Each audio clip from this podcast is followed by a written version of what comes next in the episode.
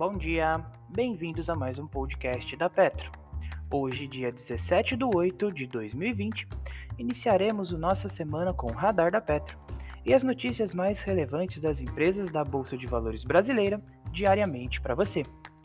O IBR registra prejuízo líquido consolidado de 3,5 bilhões. A Oi reportou prejuízo de 3,5 bilhões no segundo trimestre de 2005, de 2020 já sua receita líquida totalizou 4,5 bilhões, uma queda de 10,8% em relação ao segundo trimestre de 2019. A queda da receita foi justificada pelo efeito da pandemia da Covid de 2019, devido às políticas de isolamento social, além da estratégia da companhia de desinvestimentos nos serviços legados.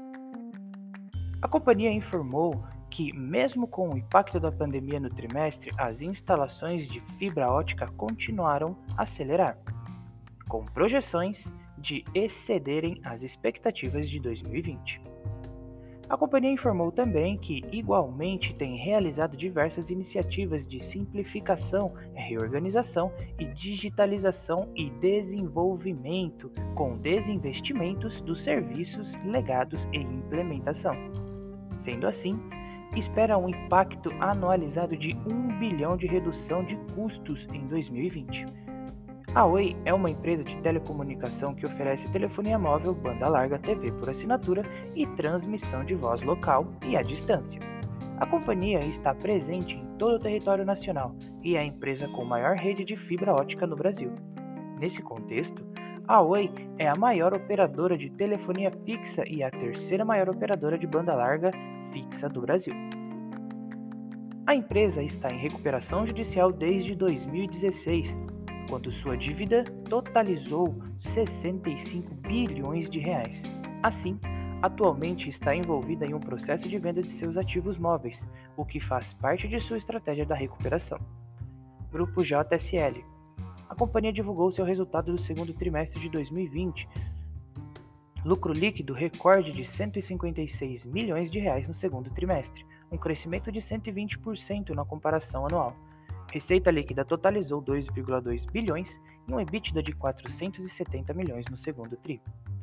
Equatorial Energia. A companhia divulgou seu resultado do segundo trimestre, do qual podemos fazer os seguintes destaques.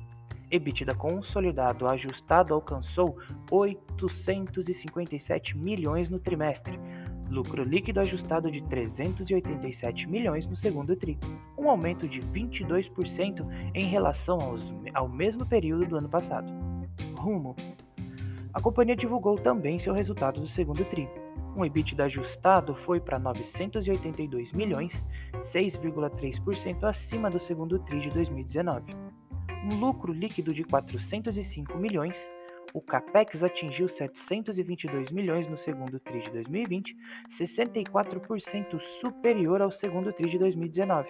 Por fim, anunciou a realização de oferta pública subsequente de distribuição primária de iniciantes de 235 milhões de ações ordinárias de sua emissão. BRF. A companhia divulgou seu resultado do segundo trimestre receita líquida de 9,1 bilhões no segundo TRI, EBITDA ajustado para 1 bilhão, lucro líquido de 307 milhões. Por fim, cerca de 218 milhões foram aplicados no segundo TRI em iniciativas de combate à pandemia da Covid-19 e na preservação da saúde e segurança.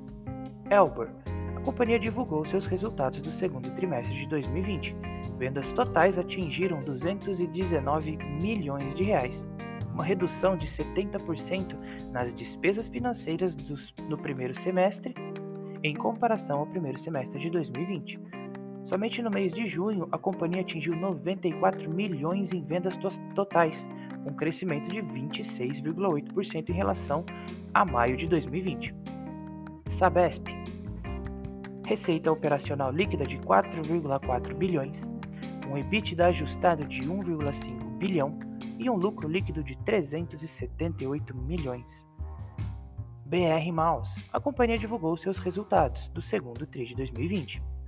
Prejuízo líquido contábil de 619 milhões, EBITDA negativo em 854 milhões, ante resultado positivo de 728 milhões em comparação ao segundo trimestre de 2019 e uma receita líquida de 185 milhões de reais. Anima. A companhia também divulgou seus resultados do segundo tri e podemos destacar que uma receita líquida de 356 milhões no segundo tri, um lucro líquido de 9 milhões no trimestre, antes um prejuízo de 16,9 milhões no segundo trimestre de 2019. Unidas. A companhia divulgou seu resultado do segundo trimestre, do qual podemos fazer os seguintes destaques: receita líquida de 905 milhões, lucro líquido recorrente atingido 4 milhões e um EBITDA recorrente de 208 milhões de reais. Banco Inter. A companhia divulgou seu resultado do segundo trimestre. Ativos totais do banco subiram 83% na comparação anual, alcançando 12,39 bilhões de reais, um lucro líquido de 2,7 milhões. Energisa lucro líquido consolidado de 493 milhões, um prejuízo líquido consolidado de 88 milhões e um EBITDA ajustado consolidado totalizou 801 milhões. Ezetec, receita líquida de 153 milhões, lucro líquido de 68 milhões, um EBITDA que totalizou 54 milhões de reais e por fim comunicou o pedido de IPO, registro de oferta pública da ES Inc., incorporação controlada da companhia a ser realizada na B3. JHSF. A, a companhia comunicou e anunciou a aprovação do pagamento de dividendos no montante de 0,078 por ação.